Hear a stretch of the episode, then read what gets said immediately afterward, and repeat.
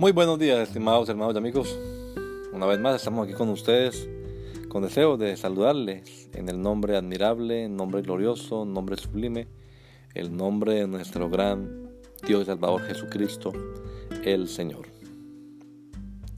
Esto es Sembrando con fe y esperanza. Bienvenidos.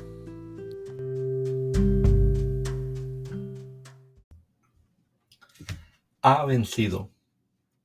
Entonces uno de los ancianos me dijo, no llores, porque el león de la tribu de Judá, la raíz de David, ha vencido para abrir el libro y desatar sus siete sellos. Apocalipsis 5:5.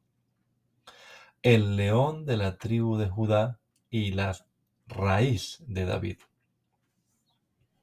Cuando Jacob está dando su bendición patriarcal a sus hijos, usa la metáfora del león para referirse a Judá.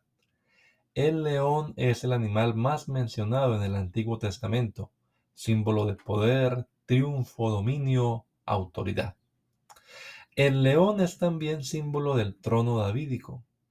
Jesús es el león de la tribu de Judá, aquel que es digno heredero del reino, aquel que ha vencido sobre sus enemigos. También Isaías anuncia que el Mesías vendrá como un retoño, como una rama que crece del tronco de Isaí. Pero también el mismo profeta lo anuncia como la raíz de Isaí, que es puesto como un estandarte para los pueblos y efectivamente es buscado por todas las gentes.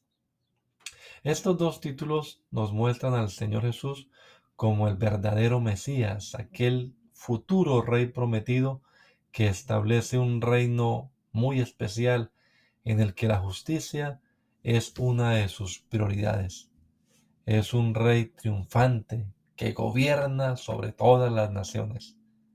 Él es el vencedor y su victoria lo hace entonces digno de abrir el libro y desatar todos sus sellos. No hay por qué llorar.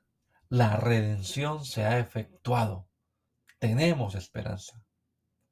Que el Señor Jesucristo nos regala a todos un hermoso día hoy. Maranata, gracia y paz. La Iglesia Pentecostal Unida Latinoamericana en Poughkeepsie nos estamos reuniendo en la 691 Main Street 691 Main Street, día jueves 7 y 30 de la noche. Tenemos nuestra reunión para estudiar la palabra de Dios y los domingos a partir de las 10 de la mañana. Venga juntamente con su familia, todos serán bienvenidos a nuestras reuniones. Maranata, Cristo viene pronto, recuérdalo.